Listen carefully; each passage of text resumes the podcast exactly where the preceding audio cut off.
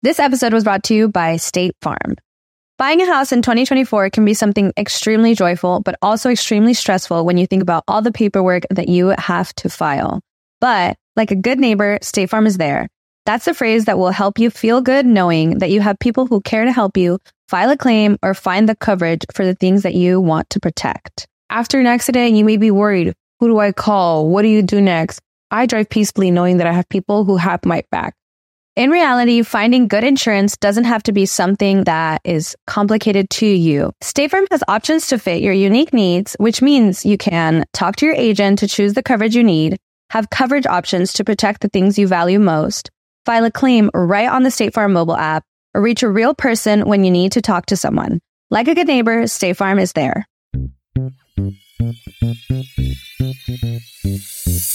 Bienvenidos al show de Ana Cruz. Amor, Parejas, sexo, familia, actualidad, dinero, entrevistas con artistas, eventos y mucho más. El show de Ana Cruz. Hola, ¿qué tal? Muchísimas gracias por acompañarme en este segundo episodio de mi podcast y por todo el amor, los mensajitos y el cariño que me hicieron llegar en el primer episodio. La libramos, llegamos al segundo.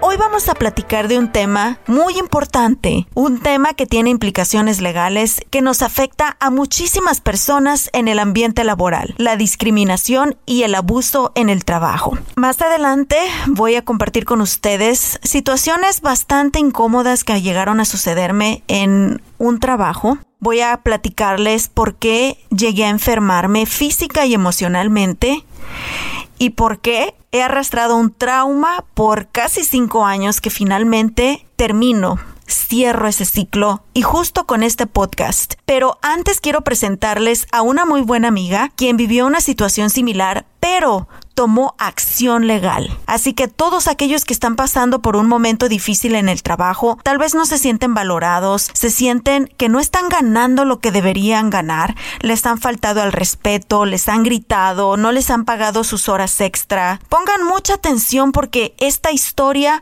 les va a ayudar y al final también les vamos a brindar información de dónde pueden pedir ayuda gratuita y completamente en español. ¿Cómo estás, Almita? Bienvenida a Anita Cruz Podcast. Muy bien, muy contenta de poder compartir contigo esto que muy poco o quizás así abiertamente nunca lo he hablado. Te voy a contar pues la mayoría de las cosas que pasó, cómo las libré y por ahí un pequeño consejo o recomendaciones para las personas que estén pasando por algo similar. Cuéntanos un poquito, Alma, de cómo fue que llegaste a este trabajo en específico donde sufriste abuso laboral? Un poquito de suerte, pero un mucho de tenerme fe y un mucho de, de ser arriesgada, ¿no? Y tirarle a ganar. Conocí a, a, quien conducía en ese momento un programa que se llamaba De Todo Un Poco, un programa en la mañana, a las 6 de la mañana en Univisión, y platiqué con ella y le interesó que yo trabajara con ella, porque yo en ese momento le dije, mira, yo conozco a representantes de tales artistas, me contrataron, hicimos una gran este, alianza estuvimos tres años en ese programa, pues el productor lo decide vender, yo me salgo, pero ya en ese momento me llaman para trabajar en noticias, en radio. Trabajo de la mano de una persona que fue por muchos años director de noticias aquí, tanto de Telemundo, de Univisión, de la radio, en la radio no se diga, tuvo una trayectoria impresionante. ¿Cómo llegaste a esta empresa en específico que te humilló y que te maltrató de muchas maneras? Pues se da la oportunidad de irme a Univisión a trabajar bajo la dirección de un director nuevo que venía y todo eso, y me voy a trabajar con ellos. Y realmente ahí es donde empezó la,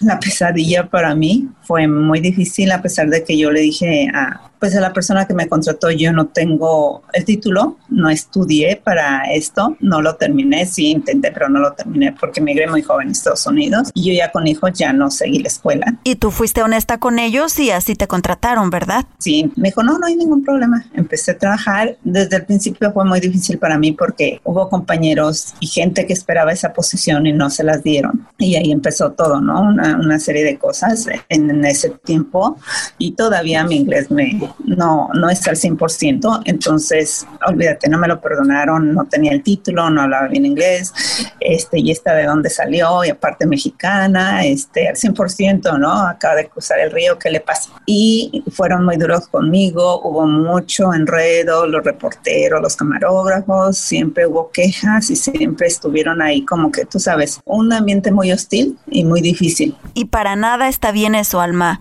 Pero ¿qué pasa con el liderazgo? ¿Qué pasaba con los jefes? Estaba el liderazgo, todo este ambiente grotesco eh, era la cabeza del noticiero, ¿no? Entonces, eh, un señor que nos gritaba, que nos trataba de tontos, que nos rompía las notas enfrente de la cara porque no le gustaba cómo estaban escritas, que le gritaba a la chica que conducía en ese momento por el chicharo, por eh, ya al aire, oye, eres una tonta, no sabes lo que estás diciendo. A la camarógrafa mujer le decía, ¿sabes qué? Eres una tonta, no entiendes, porque era una de ellas era, era americana, pero hablaba español. Y no trajiste una nota de porquería porque no entiendes el idioma. Y así nos gritaba, nos aventaba lo que tuviera en la mano, no a nosotros, pero en el suelo, aventaba puertas, muy hostil el ambiente, muy duro. Y pues yo empecé a tener un estrés horrible. Yo ya realmente ni disfruté mi trabajo. Lo que te pagan ya cuando estás en una situación así ni te rinde, ni le ves el fruto, ni nada. Dices tú, pues, ¿qué estoy haciendo? ¿no? Yo empecé a, tener inseguridades porque ese tipo de, cosas te hace insegura. Entonces dices, pues no sé hacer las cosas, no sé hacer nada. Pero yo después cuando estaba un poquito a solas y que yo veía atrás mi trayectoria, yo decía, pero yo tengo, ya para ese tiempo yo ya tenía seis, siete años en el medio. Yo decía, pero no puedo ser que ahora no, no me digan que no lo sé hacer cuando sí lo sé hacer. Fue una serie de pensamientos, de acciones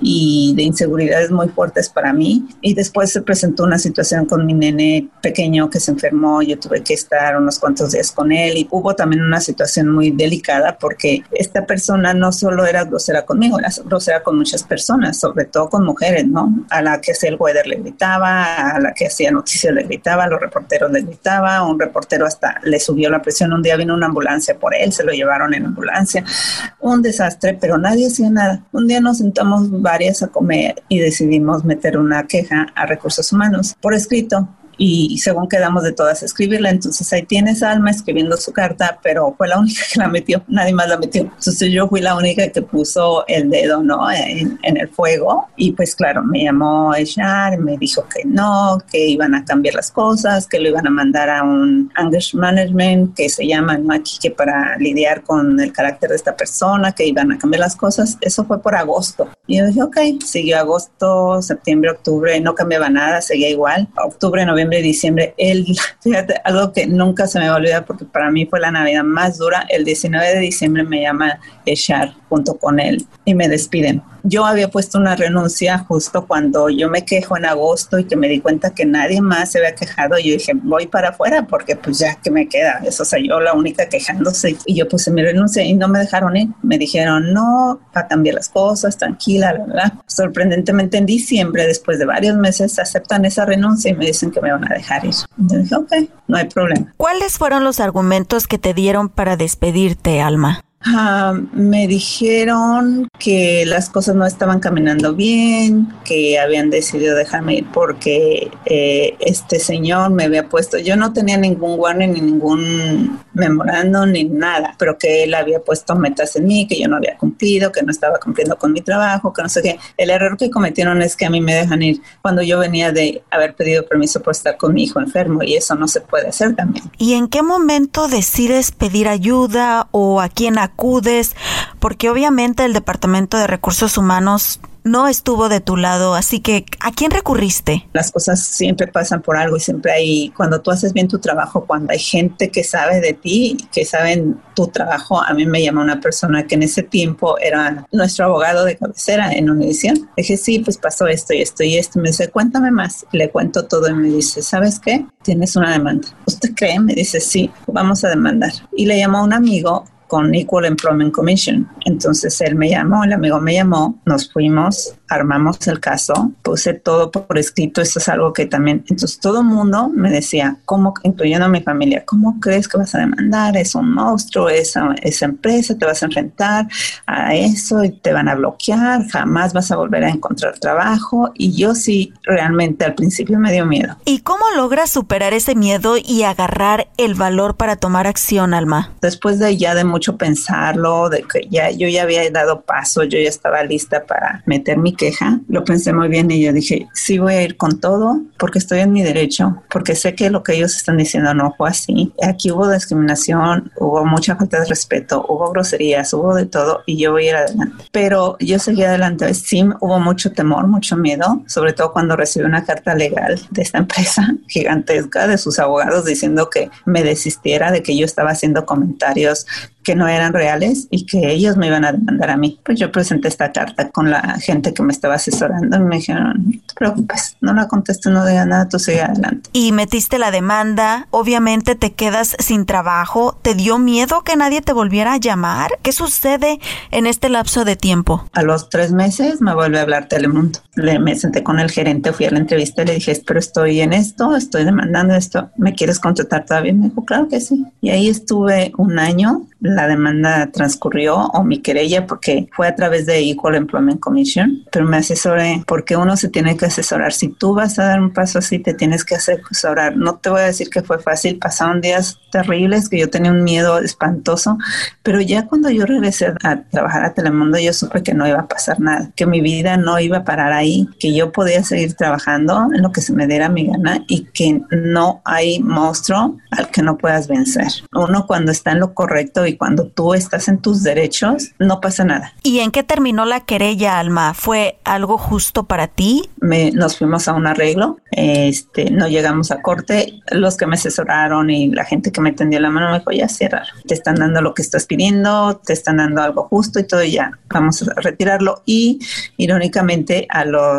cuantos meses, no recuerdo cuántos, se fue esta persona de Univision, lo mandaron a otra, a Univision, pero a otro lado, a otro mercado y ahí tuvo una demanda colectiva de 11 personas. ¿Qué consejos le das tú a alguien que está pasando por una situación similar en este momento? Que se asesoren bien y si es una cuestión de discriminación, que vayan por Equal Employment Commission. Es lo mejor que pueden hacer, es por el área que yo me fui, no me cobraron ni un quinto, me asesoraron muy bien, eh, lucharon por mis derechos, defendieron muy bien mi causa y estuvieron de la mano conmigo en todo. Eh, tienen personal que habla español y te pueden ayudar y te asesoran muy bien. Entonces yo no gasté nada, yo sí me asesoró esta persona que te digo que era abogado, pero realmente fue solo el inicio porque ya después pues me soltó porque yo ya estaba en manos de Equal Employment.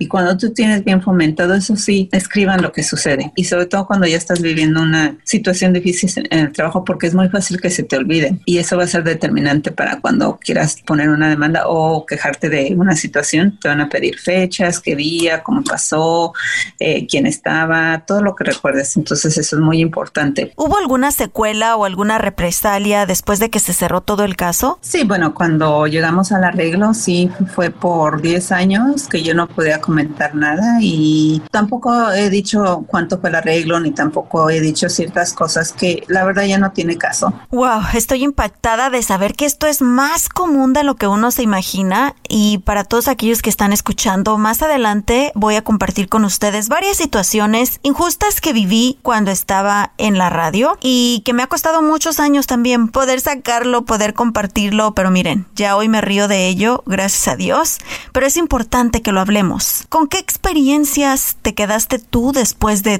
todo esto, Alma? Hay una cosa que nunca debes perder y es la dignidad. El problema no es la empresa, el problema es a la gente que contratan y le dan el poder y esa persona abusa y la empresa no se da cuenta porque los gerentes, los demás arriba no están ahí en el día al día con el trabajador. Pues me alegro mucho, Alma, que todo se haya resuelto y que haya sido a tu favor del lado de la verdad y que se haya hecho justicia y que hoy en día tengas la oportunidad de compartir esta historia con nosotros para que aquellos que están escuchando este podcast sepan que sí se puede. Muchas gracias, te mando un abrazote y te deseo lo mejor del mundo. Hablamos pronto, ¿ok? Cuídate, Almita. Hasta luego, abrazos. Gracias a ti. Ahora sí, enseguida voy a compartir con ustedes mi experiencia experiencia de lo que me tocó vivir en un ambiente laboral que me enfermó. Eso a continuación.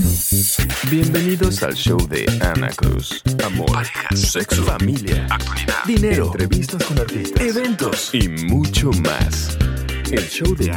Muchísimas gracias por continuar escuchando mi podcast y como les prometí al inicio, voy a compartir con ustedes una serie de experiencias que me tocó vivir en mi trabajo anterior y que me tomó muchos años, cinco años poder procesar, poder aceptar y poderme sentir mejor conmigo misma, pero creo que es justo también que comparta mi historia, esperando que les ayude a todos ustedes y que no les suceda lo mismo. Muchos de ustedes ya me conocen y me han seguido y apoyado en todos proyectos profesionales a lo largo de, híjole, ya más de 10 años. Inicié mi carrera en la radio en el año 2009. Tuve la bendición y la fortuna gracias a gente que creyó en mí y que me dio mi primera oportunidad aquí en Estados Unidos. Ya en México había trabajado en una cadena de televisión local en Celaya. Había hecho mis prácticas profesionales y participado en algunos proyectos en Televisa, San Ángel y venía con muchas ganas hasta que finalmente me llegó esa oportunidad. Ser parte del show matutino de aquí de Dallas Fort Worth, que gracias a Dios y gracias a todos ustedes que nos apoyaron por muchos años, nos fue muy bien. Durante los primeros años trabajé incansablemente de 10 a 15 horas al día, fines de semana, mi nene tenía seis meses de edad cuando yo comencé y sacrifiqué los mejores años de la vida de mi hijo trabajando. Y yo entiendo que en este tipo de industria así es. Y el que no trabaja duro, viene otro y te quita luego luego. Pero la primera cosa que no me gustó y que yo permití fue el sueldo que me ofrecieron. si les dijera cuánto es, híjole, se reirían de mí. Pero solo para que se den una idea, yo trabajaba en restaurantes de comida rápida antes y siendo cajera, trabajando siete horas al día, ganaba más dinero de lo que ganaba en la radio cuando era la copresentadora del Morning Show. Pasaron varios años y quise tener paciencia, traté inclusive de hacer trabajos paralelos para poder obtener un poquito más de ingresos. Después Pasaron varios años y la estación cambia de formato. Hay muchos cambios también dentro del show, dentro de la empresa y cambia todo de dirección. En ese momento sentí presión porque inclusive en juntas llegaron a enseñarme lo que nosotros considerábamos la competencia, lo que otros shows estaban haciendo porque los estudiamos, los analizamos y necesitamos saber quiénes más están en el mercado y lo que están haciendo. Y recuerdo claramente que me enseñaron el video de una de las chicas que estaba en otro morning show, que era nuestra competencia, y su rol, su papel dentro del show era completamente diferente al mío. Era una mujer desinhibida, una mujer súper sexy, una mujer, lo voy a decir, que no le importa decir vulgaridades, ni chistes, ni llevarse con los hombres, ni que se burlen de ella. Yo me asusté porque pensé que eso era lo que me iban a pedir a mí que hiciera. Afortunadamente en ese momento todavía no. Mi jefe me dijo no te preocupes Ana, tu papel ha funcionado hasta este momento, la gente te quiere. Hasta recuerdo que me dijo estas palabras. Ese tipo de personajes sí son populares, y son sexys, y son atractivos, pero tú tienes la imagen de la mujer a la que todo hombre se siente atraído y pero es a la que le pedirían que se casara con ellos. En fin, dije, wow, gracias, qué bueno, porque jamás yo haría nada de esas cosas y respeto a todas las chicas que están jugando esos papeles y que les gusta y que están cómodas con ello, qué bueno, felicidades. Pero yo no puedo. Yo fui criada de diferente manera y antes que nada, híjole, yo soy madre, soy hija, soy esposa ahora y no me gustaba ese tipo de perfil o de personaje para mí. En fin, con todos estos cambios, también cambió la gente, cambió el equipo. Y ahí es donde comenzó a sentirse mucha más tensión y también yo empecé a sentir mucha más presión de actuar de cierta manera, de decir ciertas palabras y aunque nunca lo hice, sí hubo la presión. También durante este lapso, que no fue mucho, ya no fueron muchos meses los que yo duré ahí, no me gustó ya la dirección del proyecto. Obviamente, la persona nueva que dirigía este proyecto, yo creo que desde un principio él sabía que yo no era el tipo de persona que él quería para su proyecto y me hizo mis mañanas bastante difíciles. Hubo momentos que yo considero que fueron falta de respeto. Hubo momentos en los que inclusive me decían lo que tenía que decir, cómo tenía que contestar al aire, cómo tenía que presentarme a mí misma y no me gustó. Hubo momentos que le molestaba hasta que la gente me quisiera o hablara o preguntara por mí o, o estuvieran de mi lado en los temas, en las conversaciones, le enfurecía y se ponía de malas y se enojaba conmigo al punto que hasta me decía que me callara y no hablara para que la gente no siguiera preguntando por mí. También hubo eventos públicos donde delante de la gente me gritó y donde delante de la gente usaba palabras obscenas para referirse a mí y yo seguía aguantando, seguía aguantando por la necesidad, porque era mi único ingreso, había sido mi trabajo por muchos años y porque yo sabía que yo estaba haciendo bien mi trabajo. Siempre he sido una persona de mucha ética, súper responsable y que le entro duro al trabajo, que no me agüito. Pero llegó un punto en el que dije, ¿por qué?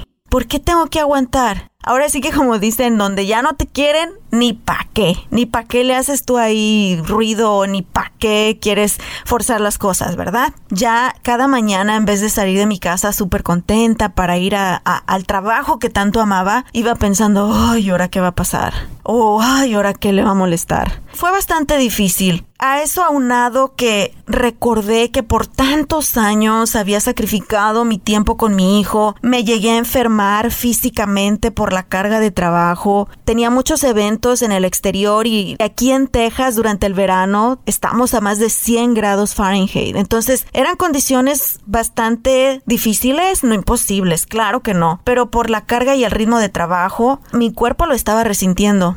Recuerdo que una vez iba manejando a mi casa y se me cerraban los ojos durante mi trayecto a casa porque eran las 3, 4 de la tarde y era cuando te cala el sol en la mera cara y yo dormía cuatro horas al día, cinco horas como máximo.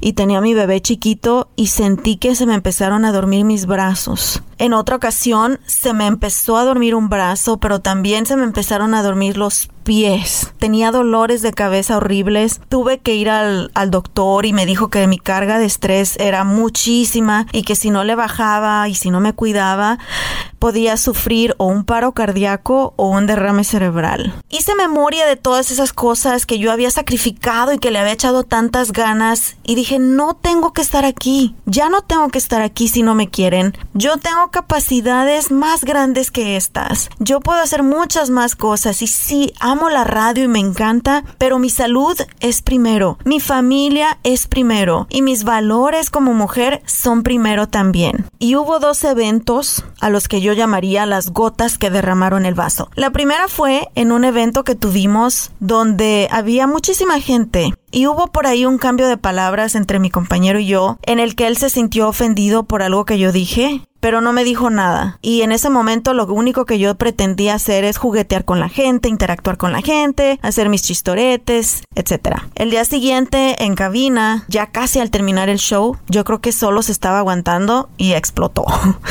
explotó y me dijo hasta de lo que me iba a morir, ah, con palabras groseras, subió el tono, me gritó, me dijo que de qué me servía mi título colgado en la pared, si al final de cuentas él ganaba muchísimo más que yo y que yo era una perdedora. Y yo con mucho temple le contesté y le dije, pues sí, pero mira, esta es la diferencia entre tú y yo, que yo tengo educación y yo no voy a discutir, yo resuelvo los problemas de diferente manera. Uh, no hubiera dicho eso, porque se encabritó más, inclusive pegó en la consola de la cabina, gritó y, enfureció. Y lo primero que cruzó en mi mente en ese momento es ya, o sea, ya, y sé que debí haber actuado diferente, debí haber ido a recursos humanos en ese mismo momento, pero hasta eso tiene uno que dices, ay no, pobrecito, o ay no, va a pasar. Salimos al aire nuevamente aunque yo estaba temblando, estaba enojada, estaba nerviosa, estaba sentida también, ofendida como mujer, fue bastante feo. Al final del show me salí de la cabina y me fui a la cafetería a tratar de calmarme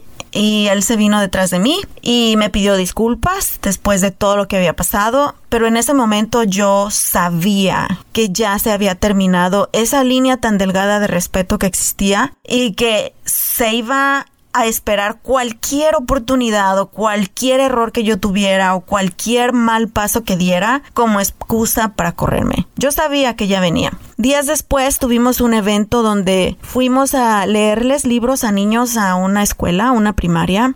Era un programa que hacíamos de, de apoyo a la comunidad. Iba yo llegando al evento y recibí un mensaje de voz de mi mamá y de mi niño. Mi mamá había ido a llevarle almuerzo a mi nene a la escuela y recuerdo claramente esas palabras de mi nene. Su vocecita de siete añitos me decía, Mami, mami, ¿por qué nunca has venido conmigo a la escuela a almorzar? Yo sé que trabajas mucho, mami, pero te extraño. Ay, ay, ay, esas palabras rompieron mi corazón y bueno, entré al evento y comencé a leerles libros a un grupo de niños. Tenía alrededor de 10 niñitos sentaditos alrededor de mi silla y otro niño que me imagino tenía la misma edad del mío me miraba con sus ojitos, con unos ojitos de gracias por dedicarme tiempo, gracias por leerme y gracias por hablarme con tanto amor. Ah, les juro que cuando vi esos ojos de ese nene, se me rodó una lágrima. Afortunadamente ya estábamos a punto de terminar el evento, salí de esa escuela llorando, me sentí culpable, dije, ¿qué estoy haciendo? Estoy en un lugar donde no me quieren, donde ya no pertenezco y donde en vez de sentirme que estoy logrando sueños, me siento mal todos los días. Afortunadamente yo ni tuve que hacer nada. Ellos vinieron a mí y sí, fui despedida. Fui despedida a los pocos días cuando me llamaron a la oficina de mi jefe que vi a la persona de recursos humanos ahí, ya sabía. Entré a la oficina, escuché las noticias de sus palabras de ellos, me dijeron que, que pues que muchas gracias, me apreciaban mucho, pero que ya mi personaje o mi, mi rol o la imagen que había formado durante los últimos siete años ya no iba acorde a la dirección del nuevo proyecto. En vez de sentirme preocupada o por qué o triste, les juro que sentí que se me quitó un peso increíble de la espalda. Dije gracias, gracias Dios, aquí terminó mi ciclo. Y así, y así terminó esa etapa. Pero les cuento esta historia porque no sé por qué no hice nada en ese momento y nadie deberíamos de ser víctimas de una persona que tiene poder. Las compañías necesitan saber cuando alguien está abusando de su poder dentro de las organizaciones. Deberíamos de sentirnos apoyados de parte del Departamento de Recursos Humanos y de la dirección de las empresas. Y desafortunadamente esto pasa mucho, no solamente en los medios de comunicación, pero en todas las industrias a todos los niveles y a hombres y mujeres. Así que bueno, espero mi historia les haya servido. Y si mi ex compañero me escucha, te saludo, te mando todas mis bendiciones, mi respeto para ti, échale muchas ganas, que Dios te bendiga. Y de hecho, gracias a Dios, al cerrar ese ciclo en mi carrera, conocí una nueva faceta de mí, entré en nuevos proyectos, pude ser parte de un show de televisión también aquí en el área de Dallas Fort Worth, trabajo para una increíble compañía donde me valoran, donde me pagan lo que merezco donde estoy aprendiendo todos los días y donde me he retado intelectualmente también. Y cuando estamos en un lugar donde ya no somos felices, también no hay que esperar a que ellos tomen la decisión por nosotros. Hay que ser inteligentes y desde el momento que sentimos que ya no hay solución dentro de ese trabajo en específico, hay que buscar opciones. Hay que empezar a hablar con gente, dejarles saber que estamos en búsqueda de nuevas oportunidades, empezar a preparar nuestro currículum, actualizar nuestro currículum, aplicar en oportunidades de trabajo que sepamos y en buscar un lugar donde podamos ser felices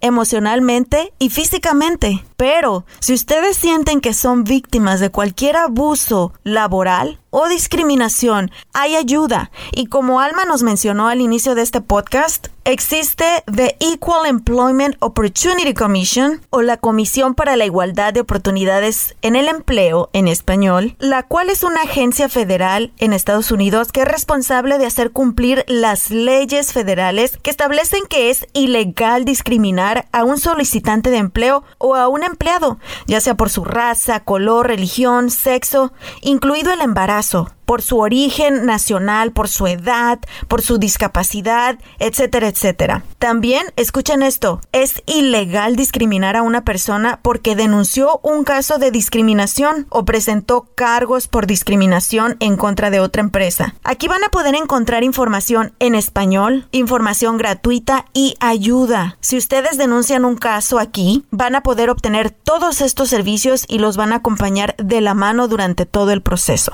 Así que tomen nota, visiten la página E de elefante, E de elefante, O de Oscar, C de casa, gov con V de vaca. Y también les voy a poner toda la información aquí en la descripción del podcast. En el menú principal pueden elegir el idioma español y como dijo Alma también al principio de este podcast, nunca hay que perder la dignidad. Así llegamos al final de este segundo episodio de mi podcast Bye Anita Cruz. Ah, y antes de despedirnos les tengo súper buenas noticias porque se suma un miembro más al equipo. Ustedes lo recuerdan perfectamente, es un gran amigo, es como mi hermano y súper talentoso también. Rey el producer, ¿qué onda Rey? ¿Cómo estás? What's up, Ana? I'm doing well. Gracias por invitarme a ser parte del equipo. Dichosos los oídos que te escuchan. Y a ver si aún recuerdo lo que aprendí en la radio, pero bueno, aquí estamos para echarle ganas. Ni modo, Rey. Hay que seguir chambeando. Y es que, pues bueno, tengo que decirle a la gente que tú haces magia con la edición de audio. Así que muchísimas gracias, Rey, por integrarte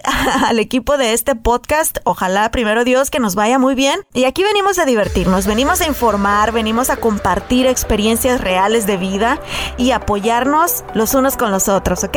Los quiero mucho, mi nombre es Ana Cruz, los espero la próxima semana. Una cita, el próximo martes, aquí nuevamente. Les mando un beso. Gracias por ser parte una vez más del show de Ana Cruz. With lucky landslots, you can get lucky just about anywhere. Dearly beloved, we are gathered here today to. Has anyone seen the bride and groom? Sorry, sorry, we're here. We were getting lucky in the limo and we lost track of time. No, Lucky Land Casino, with cash prizes that add up quicker than a guest registry. In that case, I pronounce you lucky. Play for free at LuckyLandSlots.com. Daily bonuses are waiting. No purchase necessary. Void where prohibited by law. 18 plus. Terms and conditions apply. See website for details.